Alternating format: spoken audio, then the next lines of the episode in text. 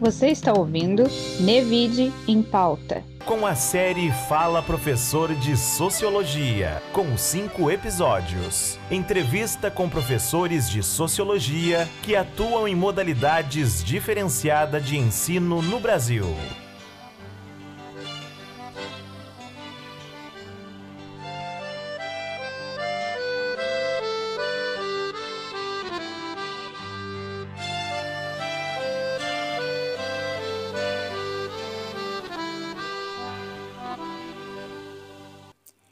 Esse terceiro episódio será a vez dos professores de sociologia que atuam em escolas em território indígenas.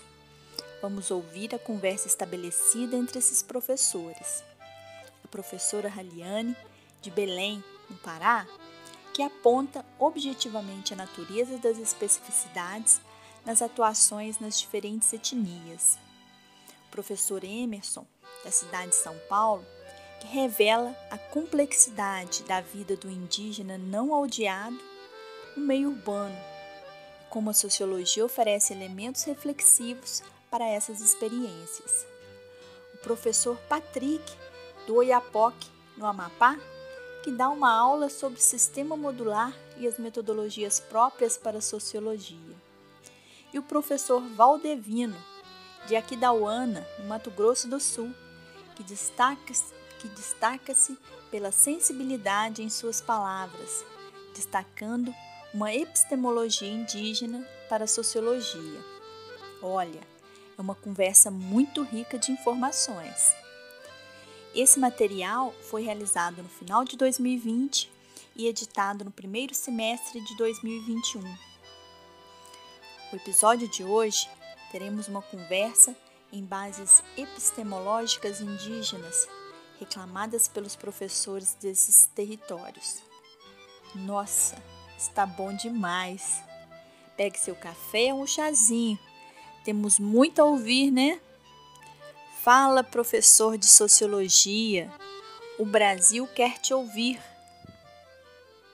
Então, eu sou Janaína, é, sou socióloga de formação, é, adoro campo, adoro entrevista, adoro ouvir.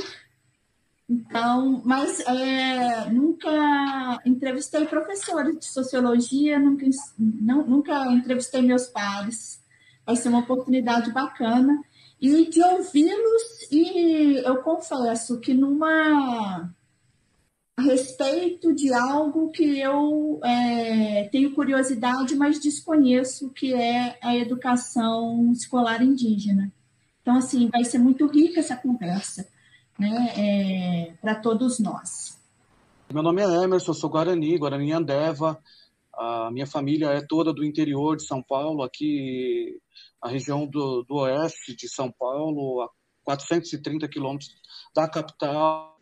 Eu estou aqui na, vamos dizer assim, é, em contexto urbano, diria que a minha pesquisa até de, do mestrado é sobre esse tema, os indígenas que estão vivendo na cidade. A gente tem uma realidade aqui bem diferente, uma, uma realidade bem é, é, fora né, da, da, da, discussão, vamos dizer assim, eu diria acadêmica, a gente pode falar mais sobre isso. Então, São Paulo é, é a quarta maior cidade em população indígena do país, a gente às vezes desconhece essa realidade é, em números de, de indígenas, é, o estado de São Paulo tem mais de 40 mil indígenas, sendo que é, em torno de 3 mil indígenas estão vivendo em aldeias. A diferença está vivendo nas cidades. Então aqui nós temos uma realidade é, é, é, é, bem diferente da, das, das, não tão diferente que eu tenho acompanhado, foi feito algumas pesquisas em outros estados e eu estou vendo que é uma existe uma tendência assim bem grande de, de mudanças que é bem perigosa também, né? Porque eu tenho acompanhado assim grande parte da, das das cidades do Brasil é, é, tendo uma presença muito forte de indígenas seja lá por vários processos. Né? Aqui eu estou estudando um pouco isso, aqui é, tem um pouco a ver com, com os processos assim de, de migração, aqui tem um pouco a ver com os processos de, de expulsão dos territórios tradicionais, de é, retirada né, de territórios, do, principalmente no, no, há um século atrás. Então, tem todo um, um, processo histórico aqui na cidade e tem todo um contexto de, de, de distribuição de indígenas que é um, uma coisa meio complexa. Eu costumo dizer assim que os indígenas de São Paulo eles estão assim vivendo de forma isolada. Então, o isolamento social não é uma novidade para quem vive na cidade. É como se você fosse um, um, um eterno desconhecido, né? Você está dentro de uma capital com mais de 12 milhões de habitantes, é, num, num, na periferia, vamos dizer assim, da, da, da, cidade, numa região do entorno, assim, da cidade metropolitana, que dá mais ou menos é, 21 milhões de habitantes. Nós estamos, estamos falando da maior cidade da América, que é São Paulo. Nós estamos falando de um, de um fenômeno que não é tão novo assim, mas desde a, da, de 2000 que já tem sido discutido assim por muito das organizações indígenas essa presença. Então, a minha presença aqui e a presença de mais de 13, quase 12 mil, 12.700, alguma coisa assim, indígenas não é única. Então, tem vários indígenas que estão nas escolas públicas e que a gente sabe que é uma diferença e que a gente precisa discutir isso, até porque a gente não quer que os indígenas todos venham para a cidade, que se mantenham nas suas aldeias e que construam seus currículos e que tenham uma educação diferenciada, mas que a gente precisa fazer um outro movimento também. Eu sempre penso que a aldeia, tanto a aldeia quanto a, a, a escola pública, é, as escolas públicas, vamos dizer assim, das aldeias e as escolas públicas fora das aldeias, elas precisam se conversar, elas precisam se dialogar. Umas, elas se completam, elas se completam, só que existe uma distância muito grande. Até porque aqui na cidade de São Paulo é, existe muito desconhecimento sobre os povos indígenas. Então, por isso que é importante cada vez mais a gente tensionar essas discussões, tensionar essas discussões dentro das escolas, né, no, no processo de mudança do currículo e tudo mais. Eu venho de, um, de, um, de uma trajetória dentro de, uma, de um programa na PUC São Paulo, chama-se Programa Pindorama. Pelo programa Pindorama já passaram 200 indígenas. É, eu sou um deles. Me formei em 2010 é, em sociologia. É, atualmente eu sou efetivo aqui no estado, diria até que, eu, que talvez eu seja um dos únicos professores de sociologia efetivo de todo o estado de São Paulo. A gente tem uns outros professores que são é, contratados, né, é, que tem um outro tipo de categoria, que são os professores indígenas na aldeia, mas a gente precisa ocupar esses espaços, esses espaços é, é, é, são ocupados por não indígenas, e a gente sabe que essa presença dos indígenas, tanto na cidade quanto em qualquer outro tipo de, de órgão público, é super importante, não só para os indígenas, para, mas para a gente construir né, um novo modelo de sociedade. Bom, eu me chamo Reliane, sou formada em Ciências Sociais né, na minha graduação, pesquiso educação indígena desde o ano 2000, quando eu entrei na primeira pós-graduação na UFPA, que foi em educação escolar. E essa, essa pós-graduação, ela, ela é educação em problemas regionais. Então, eu vi a questão indígena, primeiro como, uma, como se fosse uma dívida que a gente carrega com a gente, e depois é, vendo a, diversidade. Então, dentro da própria universidade, a gente está aqui na Amazônia, né? a gente recebe críticas por pesquisar índio e não ser índio, recebe é, críticas por não achar, vai ficar louca atrás de orientador, não achar orientador, alguém que possa te conduzir na questão indígena. E o Emerson falou aí de São Paulo, né? Nós temos na região norte a maior concentração das populações indígenas do Brasil. Né? Manaus, depois vem Belém, aliás, estado do Pará, estado do Amazonas, depois estado do Pará, e, se eu não me engano, Pernambuco, se eu não estou enganada, e depois que veio São Paulo, né? Então, Hermes colocou aí a questão do nível de população. E estudar índio para a nossa região é algo que fica em segundo plano. E eu, isso me preocupa, isso me cria uma inquietude, sempre me criou, me criou inquietude. Eu continuei meus estudos em cima dessas questões. Então, é, para o mestrado, Aí eu continuei estudando mestrado em antropologia. No meio do caminho, eu passei no, no concurso público para ser professora do Estado. Eu já era funcionária do Estado, mas na área de saúde. E atuo na educação de jovens e adultos. E essa é o, é o grande diferencial de quem atua nas EJAs no Brasil como um todo, porque a gente dá um suporte quando fala de jovens e adultos. Esses jovens e adultos entram aí o sistema prisional, entram aí os quilombolas, entram os indígenas, a gente tem dentro do sistema de EJA, nós temos, um, temos que ter um suporte. Eu tenho uma amiga que disse que é o pronto-socorro da educação, eu, eu não gostaria que fosse. Eu gostaria que fosse outra coisa, porque ele precisa ter um respaldo maior, precisa ter um suporte maior, porque ele dá um suporte para todos esse, esses atores sociais que estão aí dispersos na sociedade. Eu sou o professor Valdevino Gonçalves Cardoso, sou da etnia terena, moro na terra indígena de Mão Verde, no município de Aquidauana, no estado do Mato Grosso do Sul. É, o estado do Mato Grosso do Sul hoje ele tem nove etnias, né? Eu, como disse, eu sou terena, uma segunda uma população do estado do Mato Grosso do Sul. Sou professor de História, Sociologia, já atuei como professor de Filosofia também. E minha formação em Ciências Sociais pela Universidade Federal. Fiz curso de História também em uma outra universidade. É, e agora estou fazendo mestrado em estudos culturais. Já há mais de 10 anos atuo na comunidade indígena, como aluno indígena. É, tenho pouca experiência com comunidades de nome indígena, apesar de ter trabalhado é, algumas semanas é, em algumas escolas, tanto da capital quanto aqui do município. Mas a minha convivência é com os povos indígenas e atuo também no movimento indígena há muito tempo, atuei com o movimento estudantil, inclusive tivemos alguma conquista para o, o estudante indígena, é, principalmente no, quando se trata da graduação, né? E atuei também no, como, enquanto professor indígena, luta pela educação, autonomia na educação indígena. Uhum. Essa é a minha pessoa. Eu sou o professor Patrick, sou formado em Sociologia desde 2010 também, assim como o professor Emerson. Sou formado pela Federal do Amapá, Universidade Federal do Amapá, Unifap. É, atuo na educação escolar indígena há sete anos.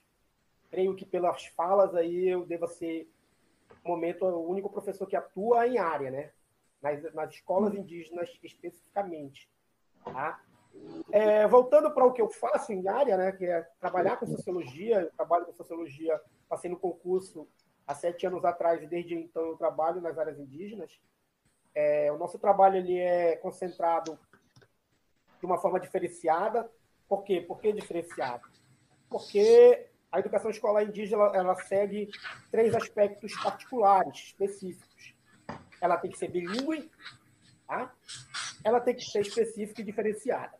Então, nesse sentido, o ensino ele é diferenciado. Nós trabalhamos com o sistema modular sistema modular de ensino. Como é que funciona? Eu trabalho 50 dias em cada aldeia. Passo 50 dias em cada aldeia. Tenho 15 dias de folga. Nesses 15 dias eu volto para minha casa, volto para minha família. E depois desses 15 dias eu sou designado para uma outra aldeia. Então aqui nós temos na região do Iapoque é, 11, 11 aldeias que recebem o ensino modular. Não tem apenas 12 aldeias. Então, as que recebem o ensino modular serem aldeias com uma grande quantidade de alunos. Mas aí nós vamos ter aldeias como Cuminé, por exemplo, que eles vão receber alunos de nove, oito aldeias ali por perto. Eles vão se concentrar na aldeia Cuminé. Tá? E aí, é, como ela é uma aldeia polo, que a gente chama, ela recebe esses alunos e os professores não indígenas e indígenas se deslocam para essas aldeias para desenvolver suas atividades. É, na grande maioria, nós somos não indígenas, trabalham com a modalidade do ensino modular. Nós temos colegas indígenas, professor de geografia, professor de educação física, professor de língua artes, né? materna, né? artes, língua materna. Então, esses colegas, eles também desenvolvem as atividades deles junto conosco. Alguns são contratados pelo Estado, outros são é, efetivos, são concursados. Tá? Mas os concursados são bem poucos os concursados eles trabalham com o primeiro segmento, primeiro e segundo segmento praticamente. Que é o ensino, é, os ensinos iniciais e o ensino fundamental segundo segmento. Os colegas não indígenas também atuam no ensino, no, no ensino fundamental segundo segmento, porém, nenhum, nenhum indígena atua nos ensinos iniciais, nenhum não indígena, por conta do quê? Da bilínguidade. Tem que saber falar a língua para você trabalhar com as séries iniciais. Nós trabalhamos apenas com o do quinto ao nono ano, sexto ao nono ano e o ensino médio. Né? Eu, particularmente, ensino médio. Não trabalho com fundamental. Todas as vezes que eu sou designado para uma aldeia é um desafio novo. É um desafio que eu tenho que superar, porque às vezes nós passamos três anos sem ir numa aldeia. E aí, num belo dia, olha, você vai voltar lá para aquela aldeia que faz três anos que você não foi. E você não passou por lá. Então, você reconstrói toda uma vivência com aquele povo. É claro que alguns aspectos de amizade ficam, né? É, a gente tende a se relacionar melhor com certos grupos que se aproximam da gente, mas também a gente não deixa de tratar bem outros grupos que a gente encontra dentro de uma aldeia. É, como a gente falou agora há pouco da diversidade, você já é diverso dentro de uma capital onde você vai ter indígena, vai ter boliviano, vai ter venezuelano. Agora imagina você trabalhando dentro de uma escola onde essa escola recebe naquele momento apenas alunos que vêm de diversas aldeias. E aí você tem que estar lidando com a particularidade de cada um. O, o sistema escolar ele é igual ao sistema do não índio, não se difere. O que, que vai se diferir, ou se diferenciar? É a forma como nós trabalhamos, respeitando as particularidades, respeitando as diferenças entre eles, porque nós vamos ter, por exemplo, é, aldeias onde vamos ter alunos de diferentes etnias. Não são. Porque a normalidade é que os alunos sejam da mesma etnia. Mas, como tem aldeias muito próximas umas das outras, de diferentes etnias, esses alunos eles vão estudar na mesma sala. Os indígenas são assistidos pelo SOMEI. A questão do, do, dos 50 dias aqui é normativa. É obrigatório, tá? faz parte do, das normas do sistema modular. Com os povos indígenas, toda e qualquer atividade que nós é, vamos desenvolver nas aldeias tem que ter o aval das comunidades, tem que ter o aval das lideranças. E as lideranças, elas prezam por esses dias trabalhados, elas prezam por esses 50 dias, porque elas entendem que se o professor não cumpre, o aluno ele perde muito. Então, é, é claro que nós vamos ter aí, dentro desses 50 dias, problemas de, de ordem logística, por exemplo. É, nas aldeias indígenas não tem energia 24 horas, só temos uma, que é a aldeia do Manga, com energia 24 horas. Então, se, por exemplo, nós chegarmos numa aldeia e o gerador que transmite energia das 5 da tarde às 11 da noite tiver algum problema e esse problema perdurar mais de 10, 15 dias, as próprias lideranças pedem para que a gente saia da aldeia. Patrick, é, esclarece para a gente, é, nesses 50 dias, você trabalha, por exemplo, o conteúdo trabalhado seria referente ao que? Semestre, o ano, o ano letivo nos 50 dias. Entendi. O ano letivo. Ótimo. Então, Patrick, você contou aí para gente de algumas especificidades aí da região que você trabalha. Você gostaria de falar mais alguma coisa com relação a essa questão? Tem um ponto interessante que eu coloquei aqui é, que o professor Emerson comentou logo no início, com relação aos desafios que esses próprios indígenas eles, eles têm ao longo do seu, da sua vida escolar. O estado do Amapá ele tem um curso específico direcionado aos povos indígenas. Tá? É, o, o nome do curso é intercultural, é intercultural indígena. Ele é específico apenas para indígenas. A Federal do Amapá ela disponibiliza esse curso para aqueles indígenas que têm o interesse em fazer, em ter essa graduação. Esse curso, é, neste curso, o professor, o, o, indígena, ele se forma enquanto professor e ele é, ele é trabalhado dentro da universidade para desempenhar atividades dentro de três áreas de conhecimento. Tá? E aí é ele que vai escolher, no decorrer da sua vida acadêmica, qual a área do conhecimento que ele vai preferir seguir. Tá? Só para deixar, deixar um pouco mais interessante, que o Estado do Amapá ele tem essa política, eu não sei se o curso intercultural ele é, ele é oferecido por outras universidades, mas no Estado do Amapá há um curso específico para os povos indígenas. Há uma pergunta assim, interessante. Nós esbarramos aqui numa situação, por exemplo. Nas escolas indígenas do, da, do Pará, principalmente por ser vinculado a, aos municípios, é, era ofertada até a quinta série. Aí, de repente, a universidade oferta a graduação. Esse aluno, seja ele índio ou não índio, ele precisa ter ensino médio. E como é que ele vai entrar numa graduação se ele não tem ensino médio? E aí que nós entramos, a nossa questão do, do, do, do CEJA, no caso do EJA, foi justamente para poder propiciar que esse aluno entre na universidade. Porque dentro da regulamentação da LDB, ele não tem como entrar. Ele não tem, ele não cumpriu as séries normais, ele não chegou até o ensino médio, porque na maioria das vezes não foi oferecido para ele. E aí o que aconteceu? A primeira turma da, da Universidade Federal do Pará que se formou, eu fiz uma crítica gigantesca, porque nós não tínhamos dentro da turma é, suficientes que representassem, abriram, e a maioria também não era do norte. Os poucos que tinham eram do norte. Para você ter uma ideia, a gente está tendo uma, uma seleção para mestrado agora, para indígenas e quilombolas. Eu estou vendo apelo nas redes sociais para que eles se inscrevam. Mas por que, que a gente, eles não se inscrevem? Porque a gente tem a dificuldade de ensino médio. E aí, o EJA, no caso nós, lá do, do SEJA, a gente prepara, a gente já trabalha no sistema de módulo, nosso material é em módulo, a gente vai adaptando os módulos que a gente usa no ensino regular para atender as comunidades indígenas. E nós percorremos algumas etnias, dando aula, passando prova, certificando esse indivíduo, porque dentro da, da, da LDB a gente tem essa obrigação de certificar, seja ele pelo Enem, seja ele pelo exame é, permanente. E, e aí ele ter a possibilidade de adentrar a universidade. Porque há um interesse, como o Patrick falou, as lideranças, elas têm plena convicção da importância do professor, da importância da aula estar ali sendo dada. Existe essa cobrança, existe inclusive uma fiscalização. A gente chega lá com o nosso conteúdo programático, ele está ali acompanhando. Então, eles ficam, a liderança cobra da gente. Tem um retorno daquilo, ninguém vai ali para passear, né? E, os, e, os, e, e cobra também dos, dos índios para que estejam na sala de aula, para que acompanhem as aulas, façam as atividades. Então, há esse, essa troca, pelo menos em todas as etnias que eu, que eu perpassei aqui na região, eu, eu, senti muito isso forte também, Patrick, essa presença da liderança em relação à preocupação. Inclusive, eles fazem um discurso muito forte, em, em, no caso dos, dos, da etnia do Médio Xingu, eles fazem um discurso muito forte em formar índios para defender. Eles se dizem muito enganados por não índios.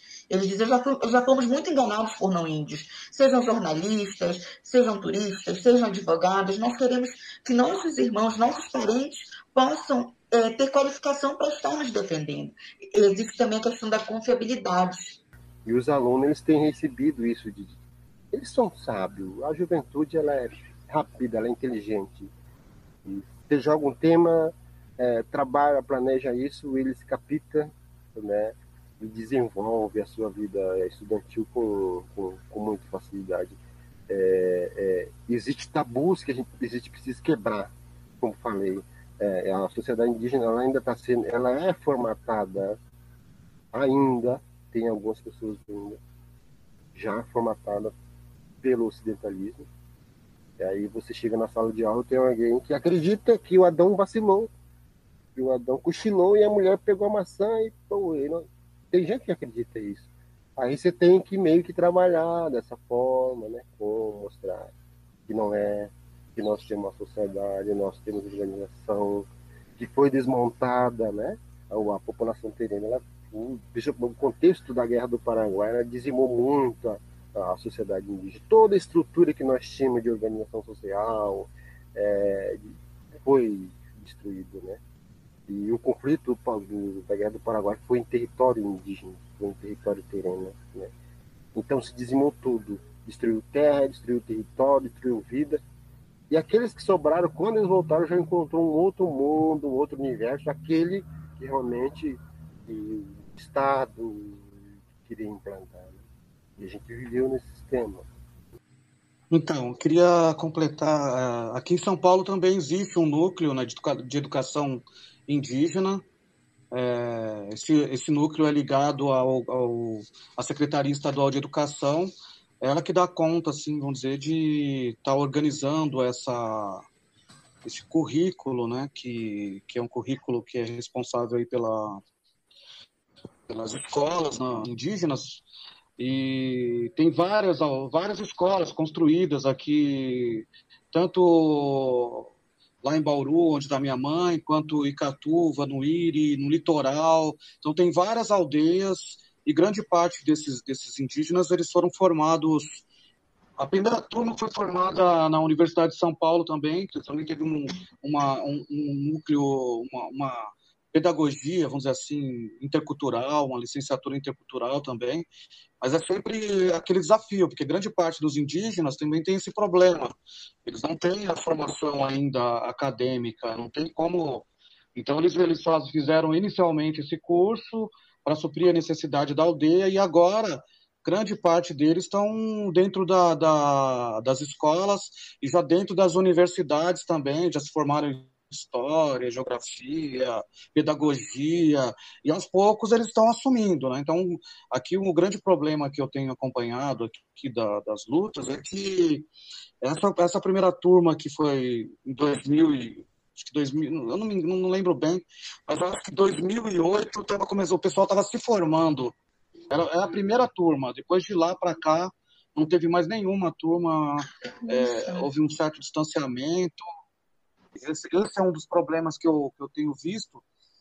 E, e, e, é ruim, né? Porque você não consegue formar os indígenas, e por outro lado também você acaba percebendo que o conteúdo que é aplicado pelo Estado, eu sempre digo para todo mundo, é preciso tomar sempre cuidado, porque parece que são as novas caravelas chegando, né? E elas podem chegar através da educação, a educação pública, né? Orquestrada aí pelas secretarias de educação e tudo mais. E aí é um outro modelo de colonização. Você vai ali e vai aplicando os seus métodos, seu conceito, e a gente sabe bem como que funciona. E aí você tem que sempre estar muito é, é, antenado com isso e discutindo sempre com eles para não deixar as coisas andarem meio solta, né? O conteúdo que eu aplico na escola, fora das aldeias, é o mesmo conteúdo que eu vejo lá na aldeia, na aldeia indígena. Então não tem diferença nenhuma, a não ser. Não existe um, um material específico, diferenciado para para as aldeias indígenas. É um currículo assim para todo o estado de São Paulo, inclusive com é, para as aldeias indígenas. É o mesmo conteúdo, a mesma apostila que eu, que eu utilizo aqui, essa apostila aqui de sociologia na minha escola é a mesma que chega na, na aldeia indígena. Né? É óbvio que a gente precisa adaptar as realidades e tudo mais, só que para a gente também é, não cair nessa armadilha, a gente precisa se formar, né? É, acho perigoso porque é, aqui também não tem uma. Eles, eles são enquadrados, como eu disse, na categoria O, que é uma categoria de contratação. Então, é, é, não existe um, um modelo de, de, um, de um profissionalismo, vamos dizer assim, indígena, né? vamos dizer assim, uma, uma, uma categoria para os professores indígenas. Não existe um concurso específico para os professores indígenas. Existe uma coisa muito solta é, através de contratação. Isso é óbvio que você também acaba meio que colocando os professores dentro de um, de um certo é, uma hierarquia do Estado. E a vulnerabilidade, né, Emerson? Porque não tem uma continuidade, né? Você é diferente, por exemplo, do Patrick, né? Que, e aqui na, na, onde a gente trabalha, todos são concursados. Então, a, a, a gente acaba tendo, dentro do, do, do, contexto do Estado, esse vínculo e também ninguém é obrigado. E tem, dentro da, da Universidade Estadual do Pará, ela tem já aqui, Emerson, os concursos para e os cursos específicos para trabalhar a questão indígena. E isso já foi um ganho assim muito bom, muito bom. Então, está ali quem está interessado em ter formação da docência indígena, isso foi muito válido, mas foi uma luta muito grande, aí eu tenho que ressaltar a professora Eliana Paranhos, que foi quem lutou para isso dentro da UEPA acontecer, dentro do curso de Ciências Sociais. E assim como você, eu acredito que o Patrick também, nós temos o, o, dentro das, secretarias, das SEDUCs, nós também temos ah, os órgãos que tomam conta especificamente da educação indígena. E esse, esse, esse último mandato, eu até falei com ela antes de, de vir para cá, nós tivemos a, a, nomeação de uma índia, que é Cipaia.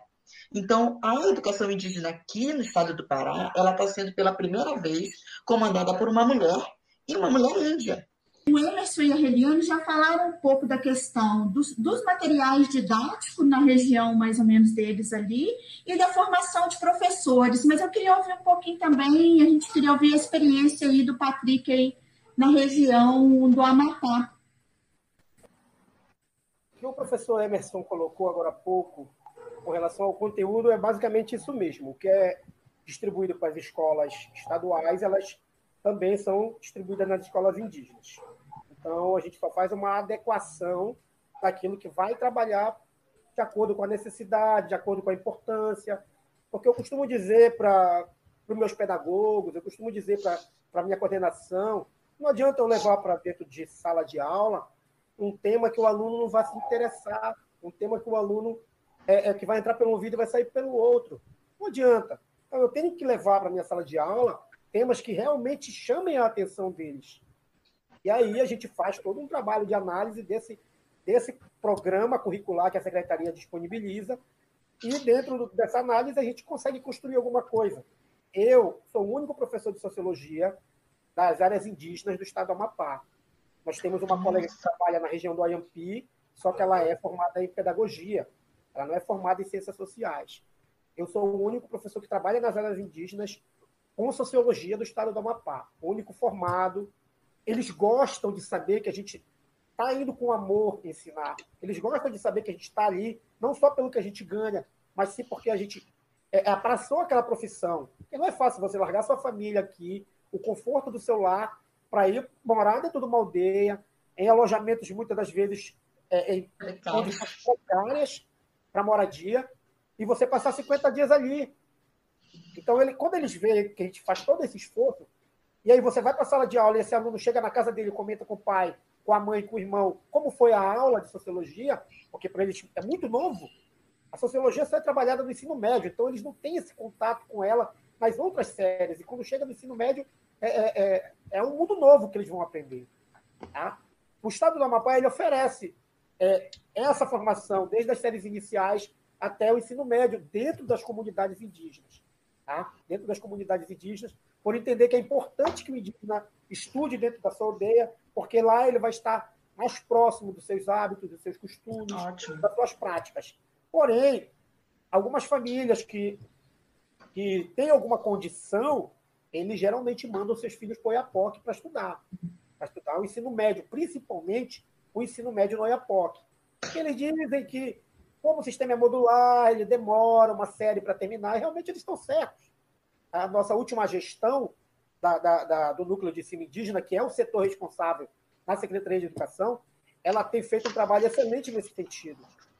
É, nesse sentido de pegar aqueles alunos que estão atrasados e fazer uma espécie de mutirão de professores, enviar para aquela aldeia para a gente formar esse aluno para ele já dar entrada na universidade. Eles querem, a grande maioria quer ir para a universidade.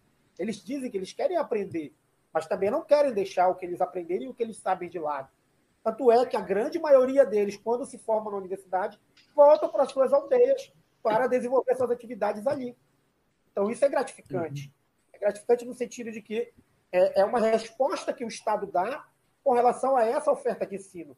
Ele oferece o ensino, a graduação para o aluno, o, o, o, acadêmico ele vai se graduar lá na frente, ele volta para desenvolver essas atividades dentro da sua aldeia. Porque esse é o princípio básico. Não, o Estado não quer que esse indígena saia da sua aldeia para estudar e fique lá no Iapoque, fique aqui em Macapá. Ele quer que ele volte, a ideia é essa, mas é claro que muitas das vezes, como o professor Hermes colocou, alguns indígenas não querem voltar para sua aldeia porque eles entendem que a vida na cidade é melhor. Em cima do que você falou, queria te dizer uma, uma, uma particularidade aqui. Por exemplo, eu estou pesquisando uma etnia chamada Caimbé. Eles têm mil indígenas aqui, na, eles, eles, têm, eles têm mais de mil indígenas aqui em São Paulo. E a aldeia tem mil indígenas, não daria para, nem se eles quisessem voltar para a aldeia, não daria. Porque não, a aldeia não comporta mais a quantidade de indígenas que estão aqui em São Paulo. Então, você vê, a realidade é, é são diversas. Né? E aí nós vamos ter aqui no, no, no estado do Amapá o núcleo de ensino indígena, ele, ele fica dentro do, do ensino específico, de um ensino específico na Secretaria de Educação, e esse núcleo de ensino indígena ele é gerenciado por um indígena e tem a sua coordenação pedagógica também o professor indígena. Aí vem o setor antropológico, que são professores indígenas também, o setor linguístico também, que é ocupado por professores indígenas. E assim, aí voltando também para essa, porque o que acabou de colocar em relação ao material, é, a gente vê que, que a própria BNCC ela fala dessa diversidade dentro do currículo, né? E você ir adaptando a forma de ensinar dentro do seu contexto cultural, histórico, social, político. Então a BNCC ela fala disso, ela coloca isso já em 2017 a gente vê isso bem claro. Só que quando a gente chega na realidade, seja ela indígena ou ribeirinha, que é uma realidade muito próxima, ou prisional, o contexto é outro. Então, a gente dá pauta na questão da língua, da necessidade da língua, daí, os professores serem das séries iniciais, geralmente, na maioria das vezes, devem ser professores indígenas, e nas outras séries, principalmente do Fundamental 2 em diante, professores não índios. E aí a gente vai ver que a forma de ensinar nossa Clemens falou aqui da escola, dentro do mesmo conteúdo que é, é, é a realidade, a gente vai com, me, com o mesmo material adaptando dentro de um processo, e mesmo que a gente vai adaptando, quando chega lá a realidade daquela etnia é outra. Por exemplo, os araras, eles têm uma forma de, de aprender os assurinis outra, os arauetés outra. Então, uma dinâmica que sempre a gente usa dentro da oralidade, as rodas de conversa, os fantoches, eles são excelentes para trabalhar sociologia e outras disciplinas, porque fica dentro do imaginário a, per a perspectiva do visual, da história narrada, e inserindo dentro do, do processo de cada cultura. Então, quando eu, eu chego na aldeia, eu, busco, eu procuro sempre buscar esses aspectos culturais, míticos daquela etnia, para que eu possa, de uma certa forma, penetrar dentro dos contextos sociológicos. Só que isso, como o professor bem colocou o professor Patrick, requer uma sensibilidade do professor em trabalhar esse conhecimento de forma acessível. Porque mais fácil seria eu chegar e dizer isso, isso e isso. Mas eu iria só dizer e não me fazer entender. Então, há um diferencial aí. E aí há uma, uma, responsabilidade do professor que está ali à frente daquele processo, no, no processo de ensinar, no processo de educar que forma eu estou é, praticando uma educação escolar? Será que eu estou fazendo uma educação escolar? Então, a gente passa por uma análise é, sociológica, filosófica, ética, moral, dentro da, das diversidades culturais, sociais e políticas da nossa sociedade, que precisam ser valorizadas, que precisam ser vistas. E essa transição desse olhar do índio para o não índio, é, do celular para o não celular, da máquina fotográfica, porque a região que eu trabalho fica perto de Belo Monte. Então, é, é, eles têm acesso pelo, pelo, pela Norte Energia a bens materiais. Não vai ser difícil você ver na cidade de Altamira os, os índios chegarem em lanchas, os índios usarem seus carros, suas Mitsubishis, cabine dupla. Então, isso cria, de uma certa forma, um estranhamento dentro da cidade, conflitos. Né? Muitos, muitos indígenas que vão para Altamira não conseguem ficar muito tempo, porque eles, eles não se veem pertencentes. Porque a crítica constante que é nacional ao índio, como se ele não pudesse usar calça jeans, não pudesse usar o celular, como se ele não pudesse, pudesse ter lá a, a dele, enfim, isso permanece. E eles sentem essa necessidade de luta, de busca, e também já percebem, algumas etnias já percebem que essa, esse diferencial está pela educação. Primeiro que a sociologia que é aplicada hoje nas escolas públicas é uma sociologia, uma ideologia quase que ocidental. Os principais teóricos da sociologia hoje não tem nada a ver com a realidade indígena. É, e, porém, está ali no livro, são é, planos de aula que temos que cumprir, são conteúdos que temos que passar para os nossos alunos.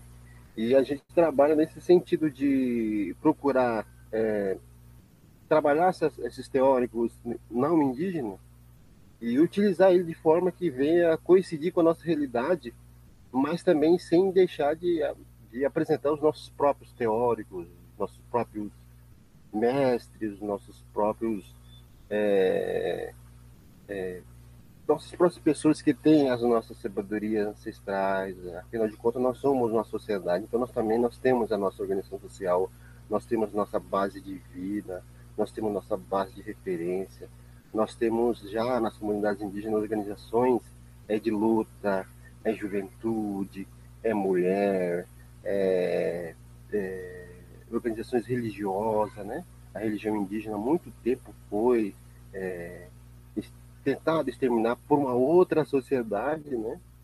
Que impõe a nossa sociedade indígena. Eu sempre digo aqui, Marçal de Souza, Galdino Pataxó, é, as mulheres que nesse momento estão ocupando espaço né, para falar em nome dos povos indígenas. Então, tudo isso a gente usa na, na aula de sociologia. É, uhum. E temos é, e tem dado certo porque muitos alunos eu, eu trabalho com escola com ensino médio muitos ex-alunos já se formaram né? É, alguns estão formando estão entrando na universidade ou seja tem dado certo o nosso trabalho de, de alinhar a, teoria ocidental junto com o nosso conhecimento né? Eu, eu falei é, Galdino Pataxó né? Que foi assassinado em Brasília.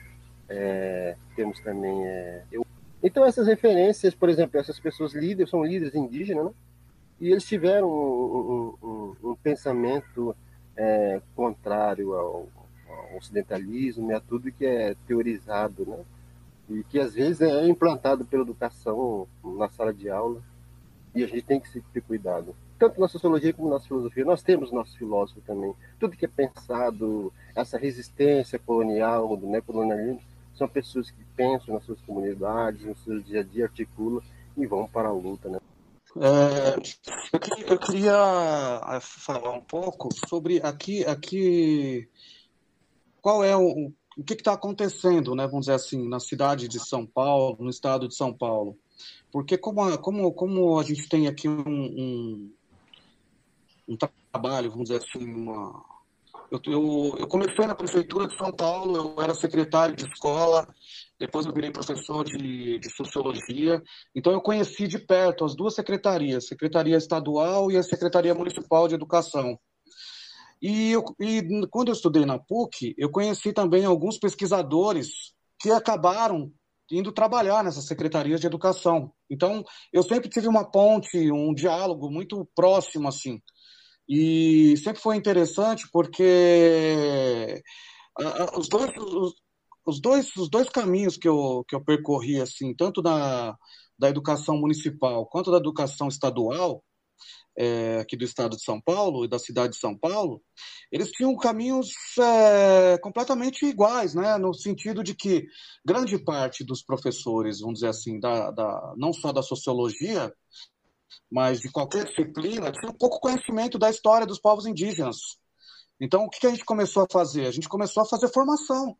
Começou a for fazer formação para os professores de, da, do município, começamos a fazer formação para os professores de, do estado, e a gente criou um evento chamado Agosto Indígena. Por quê? A gente acabou percebendo que aqui no estado de São Paulo, na cidade de São Paulo, a gente tinha um problema muito grande que era a maneira como a educação enxergava os indígenas. Enxergava de uma maneira estereotipada, né? É, você precisa ter cara de índio, você precisa usar aquela peninha na cabeça. Então tem que ter um jeito, tem que ser, tem que aparecer índio, né? Se você não é, você, por exemplo, é um indígena do norte, do nordeste, que não tem as características dos Guarani, aqui, por exemplo, do, do, do Pico do Jaraguá, ou do litoral, ou, ou lá do, do centro-oeste, você cai no, no, no, esquecimento, é como se você não fosse indígena, porque tem que ter uma aparência de indígena. Então a gente começou a fazer um pouco dessa, desse, desse caminho inverso e acabamos formando, formando muita gente. A gente chegou a fazer, assim, por exemplo, num ano, formação para 4, 5 mil professores da rede municipal e a gente dialogando junto com as aldeias. Eu fui fazer formação juntamente com professores das aldeias. A gente mostrar para os professores, para mostrar não só para a sociologia, mas mostrar para qualquer professor de qualquer disciplina que os indígenas eles circulam. Aqui em São Paulo é o local não só da, da, da, presença indígena, mas era o local da, não só da passagem, mas era da presença. Porque aqui dava muito a impressão de que não tinha mais indígenas aqui. A, um local que os indígenas não estão aqui, os indígenas estão sempre no norte, no nordeste. E como que a gente faz isso? É dois movimentos. Um é formando esses professores, um outro é conversando e formando através dos movimentos indígenas mesmo, dialogando com outras lideranças, dialogando com outros povos, é, é, conectando eles às secretarias de educação para poder fazer né, essa, essa cobrança, porque a gente precisa implementar.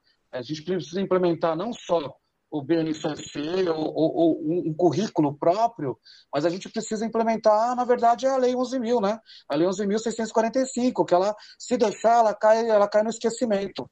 Então, como que você vai fazer com que esse currículo seja, de fato, né, é, é, discutido dentro da sala de aula, se até mesmo os professores de história né, é, é não discutem isso dentro de uma sala? O que a gente começou a fazer?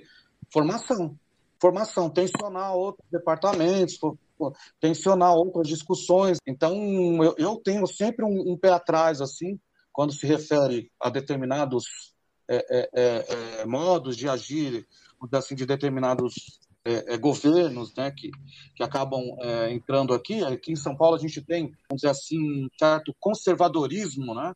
Aqui é um dos lugares mais conservadores assim da história. Aqui a gente tem a história é, é, São Paulo é permeada pela história aqui dos bandeirantes. Aqui o pessoal louva, aqui, por exemplo, tem estátuas do Barba Gato, estátua Raposo Tavares, estátua da, da Monumento a Bandeiras. O Museu do Ipiranga tem tem todos os bandeirantes, está dentro do Museu do Ipiranga. Se você levar um indígena que conhece a história, ele fica horrorizado ali. Sai, sai, sai correndo dali. Por isso que não dá para você separar mais o que é escola indígena, o que é cidade, o que é cidade, o que é os indígenas, porque a gente tem vários movimentos, né? tanto o movimento é, é, é, indígena quanto os indígenas em movimento.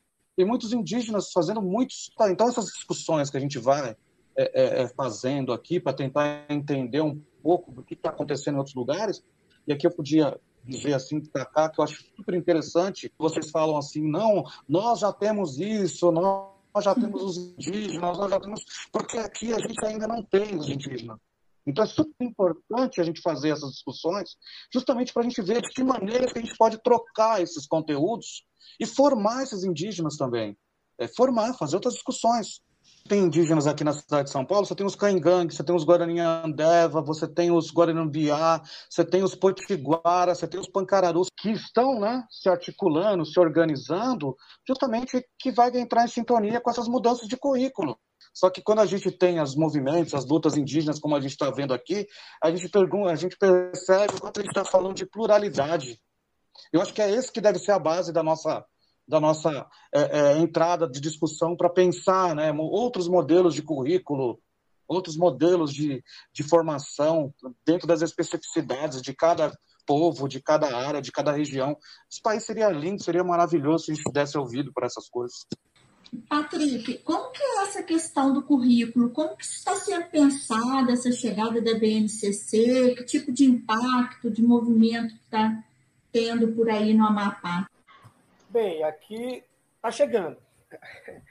As discussões, principalmente dentro do núcleo de ensino indígena, elas estão ainda muito muito quietas, estão muito muito aquém do que a gente realmente espera, porque a gente entende que são discussões importantes e necessárias, porque nós vamos temos aí a reforma do ensino médio. Como será que isso vai ser aplicado na prática das aldeias? E aí a, a, as lideranças, aqueles que estão à frente do núcleo de ensino indígena, é, é, já tem que pensar isso para agora, para logo, porque já há uma proposta de voltarmos com as aulas a partir do mês de janeiro e esse ano todinho nada disso foi discutido. É, as escolas indígenas elas precisam estar preparadas para receber essas informações e colocá-las em prática. Tá? E aí nós, nós vemos que. Por quê? Porque nós estamos, esse ano, devido à pandemia, nós não estamos atuando. Desde março, desde 18 de março de 2020, nós não estamos atuando. as, as lideranças indígenas elas fizeram uma, uma grande reunião entre eles e decidiram que não iriam aceitar a presença do não indígena nas aldeias devido à pandemia, porque o surto de coronavírus nas aldeias foi muito pesado, para eles foi muito pesado, perderam perderam-se vidas, vidas, é, é, é, todas as vidas são importantes, mas muita gente importante, muita gente que estava à frente da, das lutas das populações indígenas perderam suas vidas, então eles resolveram, através de assembleia, é, é, delimitar a entrada do não indígena. Tanto é que só entra na aldeia agora, é, nas aldeias, os não indígenas que estão ligados à saúde, que trabalha com a saúde. Então, toda, todas, essas, todas essas discussões com relação a currículo, com relação à BNCC, elas travaram. Essas discussões travaram e quando a gente conversa nos grupos de WhatsApp, a gente cobra da, do, do, do, nossos pedagogos, que nós temos pedagogos que trabalham com a gente na orientação, é, uma reunião, nem que seja remota, a gente já começar a ir discutindo a aplicação dessas mudanças é, nas escolas indígenas. E essas discussões elas precisam encaminhar. Se elas não forem encaminhadas, infelizmente o sistema pode impor determinadas sanções e aí pode ser tarde demais. Então, em relação à questão do currículo, né, a, a implementação da BNCC, é, nós temos aqui é, duas informações. Primeiro, o Amapá depositou, né, eu soube que o Amapá depositou por uma conselheira que é amiga minha, lá do Conselho Nacional de Educação, e fez o depósito. Talvez não tenha feito a discussão mesmo, né? Que isso aí é, é algo também preocupante. De só fazer. Eu, não estou dizendo que foi isso que uma fez, mas é uma, é uma coisa que precisa ser pensada, discutida e rediscutida. É essa questão do, do currículo. Porque se a gente não pensar esse currículo, em 2021 ele tem que estar pronto. Ele tem que estar depositado. O Estado do Pará não depositou. E só agora está começando a dialogar sobre ele. Né? A, gente, a gente entende que teve a, pandemia, mas isso também nos preocupa. E eu fui questionar junto à coordenação da educação indígena se é, é, existe um, algum cronograma para que as discussões ficassem mais próximas, porque nós estamos fi, finalizando o ano de 2020 e temos que depositar isso até 2021. E ela, ela, ela estava intensificando a discussão, fazendo reuniões com lideranças, mas também ah, na questão da pandemia. Porque própria, as próprias representatividades, professores, lideranças, não conseguem acessar mais a secretaria como acessavam. E uma situação muito, muito delicada que a gente passa aqui, e eu, eu, eu comungo com o Patrick, foi a mesma coisa que aconteceu aqui no, no, no Pará. Ele, as lideranças reuniram e nessa reunião eles decidiram que não iria entrar mais nenhum professor na aldeia não indígena, porque eles estavam com muito medo, tinham perdido também algumas lideranças, principalmente idosos, então eles decidiram que não entraria. Até os profissionais de saúde, em algumas aldeias, ficaram lá retidos até poderem sair. E uma outra situação, as aulas continuaram ou não nas aldeias. Em algumas aldeias onde existe professor índio, elas continuaram, mas não na mesma proporção que existia. Até porque muitas das vezes eles ficaram é, dentro da, da, das suas casas. Quando eles iam para a escola, eles tinham que ter a segurança de que não tinham, ninguém dali tinha saído da região. Isso, por exemplo, aconteceu com os açurinis. Mas os araras não, os paracanã não a estrutura escolar, que aí faz com que às vezes o, some saia de um lugar e vá para um específico, de lá dos Assurinis propiciou com que acontecesse. Eles têm uma estrutura é, de escola, um, onde dá para manter o distanciamento, e os professores estão lá dentro da aldeia. E às vezes a aula é, é mensurada não só dentro da sala de aula, na maioria das vezes não é dentro da sala de aula. Se faz um jogo embaixo de uma mangueira e está ali dando aula está ali administrando conteúdo. E dessa forma foi acontecendo. Mas, se a gente for relatar no Estado como um todo, o que a Secretaria colocou para a gente é que não houve, que a aula não existiu. Embora a gente saiba que houve um esforço em algumas etnias para que houvesse um processo de, de ensino e aprendizado. Então, a pandemia ela vem paralisar as aulas no, no ensino regular, nas cidades, e também dentro das, das aldeias Isso ocorre é, no estado do Pará, ocorreu tranquilamente. Mas a gente tem uma preocupação e um questionamento com relação à BNCC, a, organização desse currículo, porque a, o próprio conselho ele respalda falando dessa diversidade, falando dessa, dessas questões culturais, dessa especificidade. O momento de inclusão é agora, é na, é na base curricular, é na hora de preparar esse currículo. Então, eu estou aqui é, ouvindo né, e, pensando na, nas diferenças né, é, regionais que a gente tem. Né? Estão falando assim de circular por territórios imensos dentro de um barco. Né? Aqui já não é a nossa realidade, talvez, mas aqui, é, mas a distância também é a mesma na hora de implementar assim, o currículo. É, a gente percebe que, embora a, a, questão geográfica de cada um tenha as suas especificidades, mas no que se trata ao conteúdo de sociologia e aplicação do conteúdo indígena, ela não se difere em lugar, em, nesses lugares. É, são as mesmas questões, os mesmos problemas, e talvez, é, é, não sei se a gente conseguiria pensar em uma forma né, de tentar encaminhar para algum lugar, né, vamos dizer assim, essas demandas, né, que são tão importantes. Emerson, eu acho assim que você colocou assim uma, uma questão mais prática, né? De que forma a gente poderia, já que o problema é, é, é bem que, que, geral, né? Como você fala lá da questão do índio, eu vivi muito isso em Altamira. O índio vai uma vez, faz uma coisinha, vira realmente notícia em todo lugar. Mas o filho do prefeito fazia toda hora. E aí vira é comum, né? E, e naturalizam algumas coisas e escandalizam outras. Isso é muito preocupante, principalmente quando se trata de minoria. Uma das coisas que eu percebo, e aí eu acho que o Patrick poderia contribuir muito mais com a gente, é em relação ao material utilizado. O material utilizado nas aldeias, por ser um material utilizado de forma geral, ele chega impactado lá. Quando a gente trabalha aqui e formula, tenta formular algo que se aproxime, por exemplo, como eu faço percurso pelas aldeias, eu tenho que orientar o professor de língua portuguesa, eu tenho que orientar o professor de matemática, eu tenho que orientar, eu tenho que ficar orientando todas as outras disciplinas que nem têm domínio sobre isso mas de que forma ele podia melhor trabalhar aquele conteúdo para pra, as etnias. E, e, tentar também desmistificar a ideia que Índia é tudo geralzão, é tudo igual, está editando o tempo todo. Então, dizer, olha, cada etnia tem, tem uma, uma, característica específica, tem uma forma de abordagem diferenciada. Que, que etnia nós vamos trabalhar? Que material a gente vai levar? Que didática a gente vai utilizar?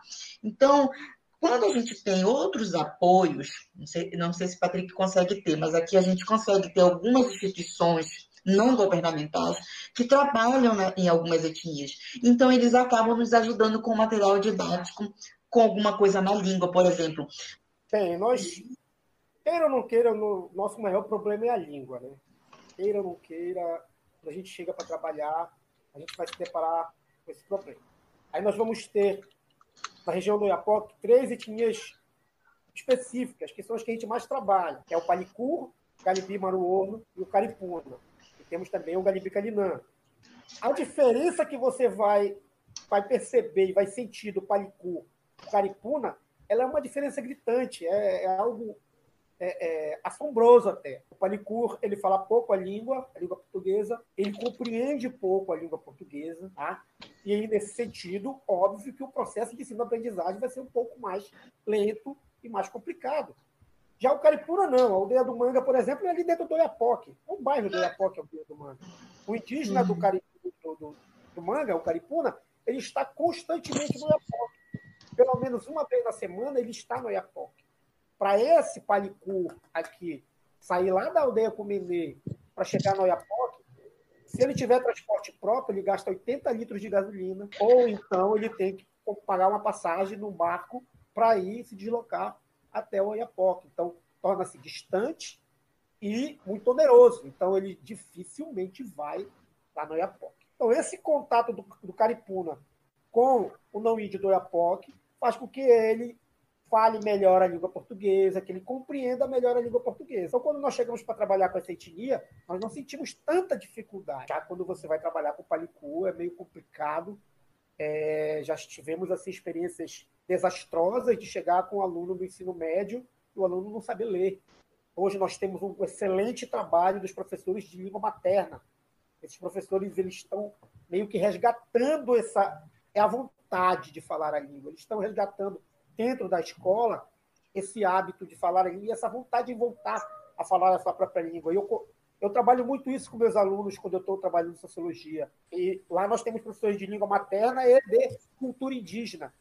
Então, esses professores, geralmente a gente procura trabalhar em conjunto porque a cultura indígena vai trabalhar é, é, basicamente a relação cultural. E a gente traz um conceito de cultura para eles, que é um conceito mais amplo, mais de fora.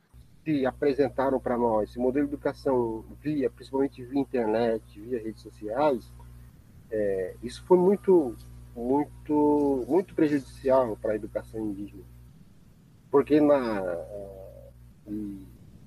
primeiro, se a gente olhar, analisar a educação indígena, estrutura, é, a educação no Brasil, toda a estrutura que estão é, para receber um aluno, para receber um professor, ela é precária. Se você vê isso, se você percebe isso em uma cidade, em um bairro, até mesmo numa capital do estado, imagine uma comunidade indígena. É. Recentemente parece que foi vetado né, o direito das escolas ter internet banda larga. É, eu, não, eu vi isso, não, não prestei muita atenção, não, não fui muito a fundo para tomar conhecimento disso. Né? E nem todo aluno indígena tem condições de ter celular. Nem todo pai tem celular. Porque na aldeia não tem emprego, na aldeia não tem carteira assinada. Né? O índio, se ele produzir, ele planta a sua rama de mandioca, o seu feijão. Se tiver um clima bom, ele alimenta daquilo. Se não tiver, ele vai ter que procurar outra forma. Né? Ele tem que sustentar a família. E o celular, ele às vezes não tem condições de comprar celular. Não tendo celular, muito menos uma rede de internet. E se tem uma rede de internet, a rede de internet é péssima, devido à distância com, com, com, os grandes, com, com o município. Né? Vem uma nuvem, a internet cai. Um relâmpago lá a 350 quilômetros daqui, a internet cai. Então, e foi muito difícil, né? Para o aprender. Mas eles, eles são interessados, tá, tá, E a gente procurou trabalhar, seguindo todas as regras, distanciamento. A gente levou a atividade até aos alunos. A gente procurou os pais, os pais vieram. A gente teve agendamento para atender os alunos. Aqueles que tinham as redes sociais, a gente mandou. Né? Muitos tinham, mas não tinham a noção de como mexer, como trabalhar com aquilo. Né? E a gente foi é, aprendendo junto com eles, né? E, eles venceram esse ano, né? Alguns estão, venceram, né? Boa parte venceram. E sem contar a luta, né? o luto né? indígena. É, na nossa comunidade, é, muitas pessoas perderam a vida. E o índio tem aquela questão de luto dois, três dias, na comunidade fica um silêncio total. Né? E dentro das comunidades há um núcleo muito grande de parentesco. As famílias são extensas. Às vezes não é da minha família, mas alguém da minha família tem ligação com aquela família. E índio é assim, tudo é primo, tudo é parente, vai, né? E é de primeiro, segundo, terceiro grau, não tem essa questão de grau, de parentesco. Tudo é irmão, tudo é primo. O filho da minha tia que mora lá na capital vai para de repente, ou oh, não tem casa, oh, vamos lá em casa, fica lá. Então tudo é irmão. Então foi um momento muito ruim. Você retornar à rotina da escola, mesmo não sendo aquela rotina é, que tínhamos antes, você trabalhar na educação, você vai falar com um aluno que perdeu o pai, que perdeu a mãe, que perdeu a irmã, ou o pai que perdeu o aluno, né, por conta da Covid. Foi muito, muito, muito difícil para nós esse ano mas superamos, né? Pra, como falei para você, tivemos esse ano formatura, né? De alunos, ou seja, a gente superou, estamos vivos e vivemos, né? A gente tem aqui um, um, um papel até, até propriamente da, do evolucionismo da antropologia, né? que, que chegou muito nessa ideia linear, né?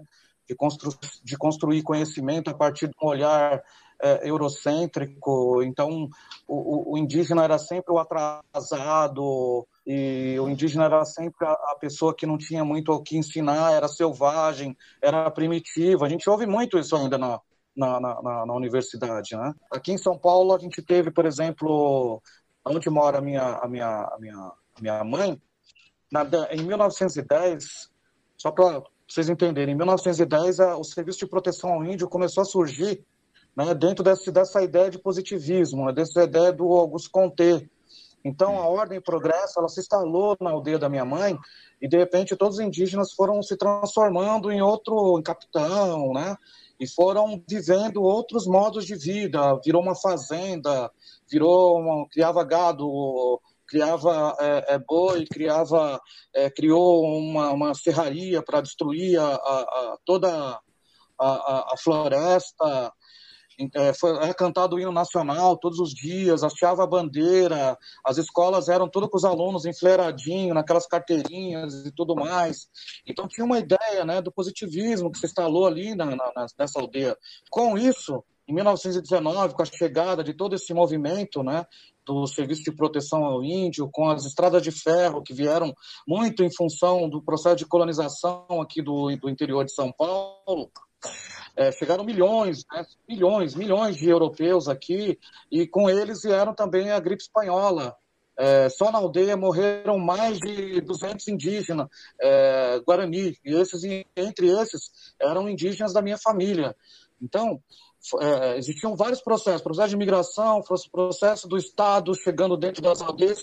Então, processo da construção das estradas de ferro, para você ter ideia, tem uma, uma linha de, de trem que corta a aldeia no meio e tinha uma estrada, uma, uma, uma estação de trem dentro. Então, foram vários processos que aconteceram ali que criaram uma certa desestrutura total dentro das aldeias. A gente precisa aqui, enquanto professor de sociologia, enquanto indígena, professor de sociologia, fortalecer, vamos dizer assim, fortalecer essa, essa, essa ideia né, de, de, de, de, sei lá, de movimento, de pensar currículo, tudo, desde que a gente também não tenha como um currículo da sociologia que vai dar conta de explicar tantos outros tantas outras coisas e de repente fazer com que o indígena saia de um estado e passe para o outro, né, de emancipação, vamos dizer assim. Assim, Emerson, a gente é, a gente passa assim eu vou te dar um exemplo.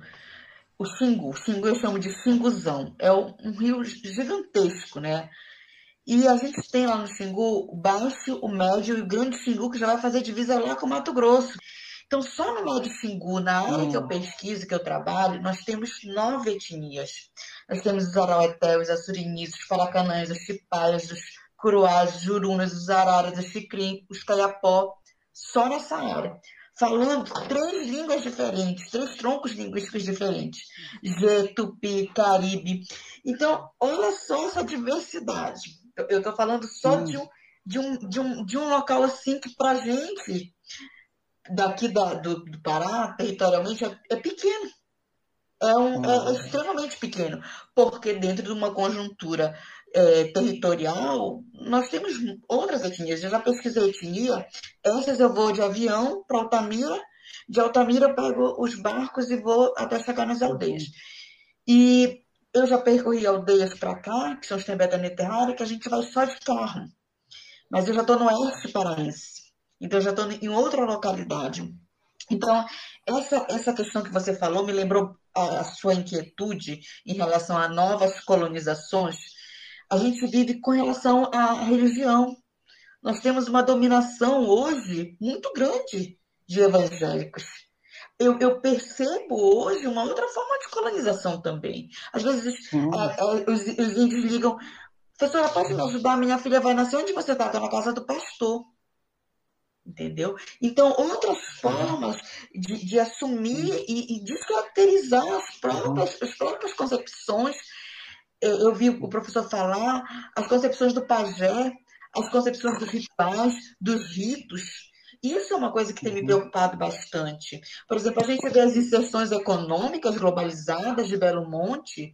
Você vai em aldeia que eu conheci de paz, com uma estrutura. E foi a minha pergunta: vocês fizeram isso? Vocês pediram isso? Por que, que vocês estão todos em casa de alvenaria com, com a estrutura do teto toda em, em energia solar?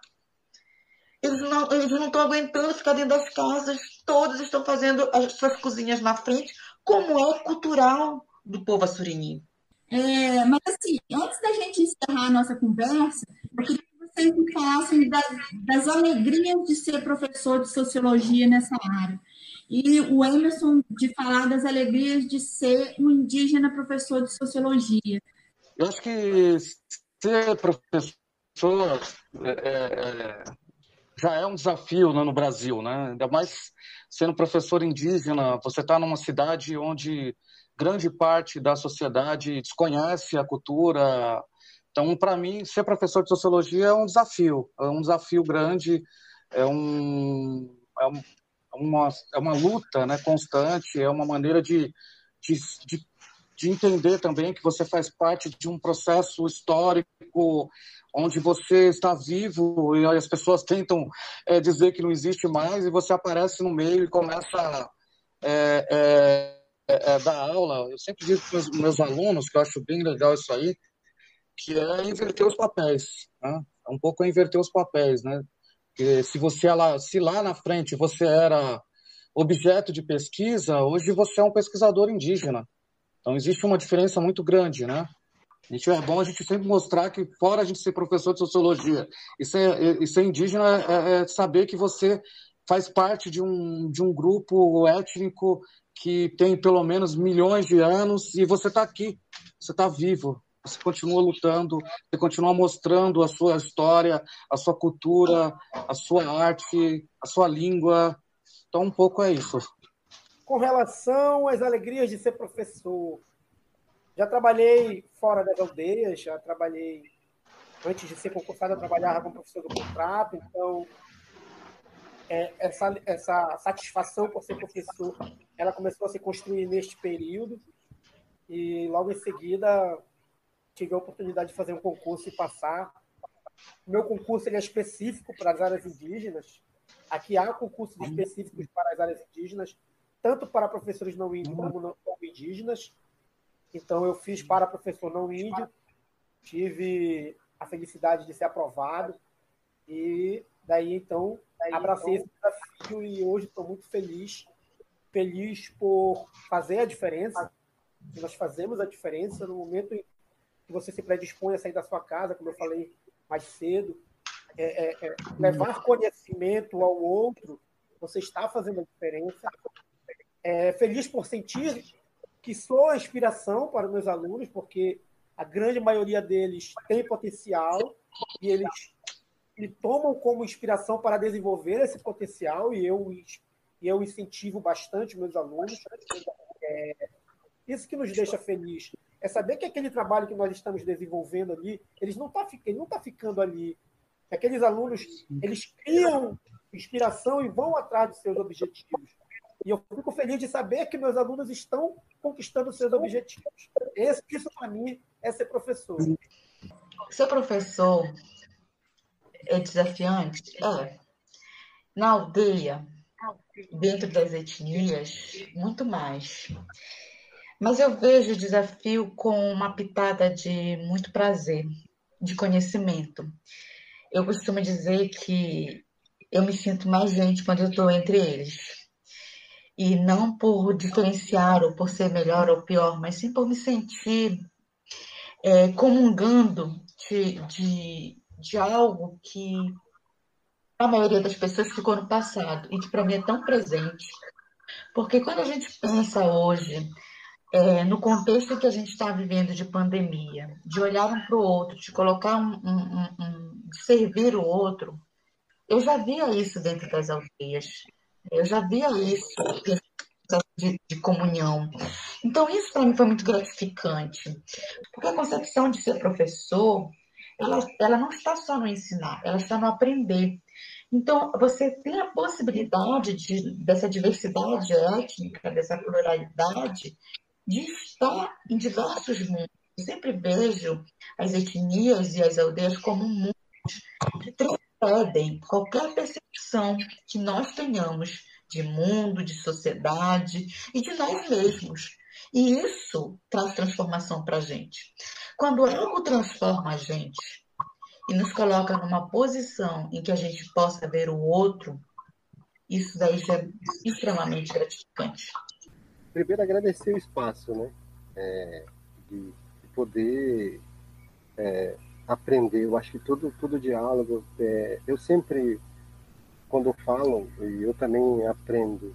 É, e a vida da gente é uma aprendizagem. Né? Todos os dias estamos aprendendo. É, o professor aprende com o aluno, é, aprende com o pai, aprende com a família, aprende na escola, aprende todo dia. É, enquanto professor, primeiro eu vou falar enquanto professor de sociologia. É, a sociedade indígena, como falei, é uma organização é, que viveu há muito tempo e vive de resistência ao ocidentalismo. E enquanto professor de sociologia, eu tenho que olhar essa sociedade, conhecer ela enquanto seres, enquanto parte de um, de um universo, de um mundo, enquanto procura para si, isso dentro da sociedade, um bom viver, um novo mundo, um mundo diferente daquilo que foi implantado com palavra pouco de verdade absoluta. É, essa, essa sociedade, ela, dentro dela existe mulheres pensantes, mulheres guerreiras, mulheres é, que de vários, vários várias profissões. Ela não é só do lar, ela não está ali só para produzir, para gerar filhos, só para cozinhar. Temos mulheres mestre, mulheres doutora, temos mulheres militares que comanda né, algum pelotão, algum comando, mulher indígena, né, temos dentista, temos enfermeira. Então, temos mulheres indígenas, temos povos indígenas nas aldeias, temos nas periferias, temos nos bairros, temos indígenas morando no centro das capitais em apartamentos, né? Tudo com, com luta, tudo com trabalho, com dignidade, usando celular, falando inglês, espanhol, certo? lutando pela vida, lutando pelo pão, lutando pela água, lutando por ar puro, lutando para as futuras gerações. E aí, não estou dizendo só a geração indígena, a geração, inclusive, daquele que hoje está mandando derrubar a floresta, aquele que hoje está tá desviando o curso do rio para para benefício próprio, né? As grandes empresas nacionais e internacionais é ela que mantém esse estado brasileiro hoje, né? Por isso que está todo esse sistema aí. Não está bom para o índio, não está bom para o negro, não está bom para a mulher, não está bom para a sociedade brasileira, não está bom para o mundo, não está bom para o mundo. O mundo está doente. A ciência está lutando para descobrir essa doença que está aí. E fora as outras que virão. Né? Como falei para vocês, os nossos anciões eles deveriam ser ouvidos na colonização, porque eles tinham uma mensagem a entregar. Mas o ocidental não deixou eles falarem. E está aí a consequência. Então, é uma sociedade que vive lutando, existe, né? É, e enquanto professor indígena, eu tenho que entender essas eu tenho que aprender, não só do índio, do negro, das mulheres, LGBT, enfim. São conhecimentos que a gente precisa. Eu levo isso para a minha comunidade, para a minha sala de aula. Então, eu acho que falar de povos indígenas, falar de sociedade indígena, nós somos mais de 270 povos no Brasil, mais de 250 línguas e, e é visível ainda. Enquanto nós, professores, trabalhamos com o povo, trabalhamos com seres humanos, o índio também é ser humano. Então nós temos que ter conhecimento. Porque o preconceito, o racismo existe, mas nós, enquanto professores, temos que assumir essa responsabilidade de evitar isso. E se isso existe, fica com aquela pessoa, mas não espalha para toda a sociedade. Nós também temos que ensinar isso existe o preconceito, ele tem que ter uma forma de ser barrado. E cabe à escola, cabe ao professor de sociologia, eu acredito, também essa tarefa. Enquanto povos indígenas, é, eu, eu, como falei agora para vocês, a gente é, vive nessa resistência, é, a luta, cada dia ela se desenvolve, ela desenrola, e o povo indígena, de acordo com cada, cada realidade, ele vem lutando. As mulheres indígenas estão aí. Ultimamente, o enfrentamento tem partido das mulheres. A linha de frente tem sido das mulheres indígenas. É ela que está falando, é ela que está discursando, é ela que sabe. E nós, enquanto é, essa classificação de homem, de, de gênero, de homem, de macho, como foi na ocidental, a gente tem que aplaudir e bater de pé. Viva as mulheres indígenas. E continuamos à disposição de, de, de ensinar. A minha palavra em terena é Raina Puyacué, quer dizer muito obrigado. Bem, eu gostaria de agradecer vocês imensamente pela disponibilidade, pela aula que vocês deram para a gente, que vai chegar né, a muitos alunos de ciências sociais né, por aqui. Espero que vocês também depois divulguem o canal aí, né, é, para outras pessoas ouvirem a experiência de vocês que estão rica, né? Então, foi imensamente um prazer estar com vocês e ouvi-los. Este podcast foi editado e apresentado pelo Núcleo de Estudos de Política de Drogas, Violência e Direitos Humanos da Universidade Federal de Juiz de Fora. Acompanhe nossos trabalhos em ufjf.br/nevide e nos siga nas redes sociais.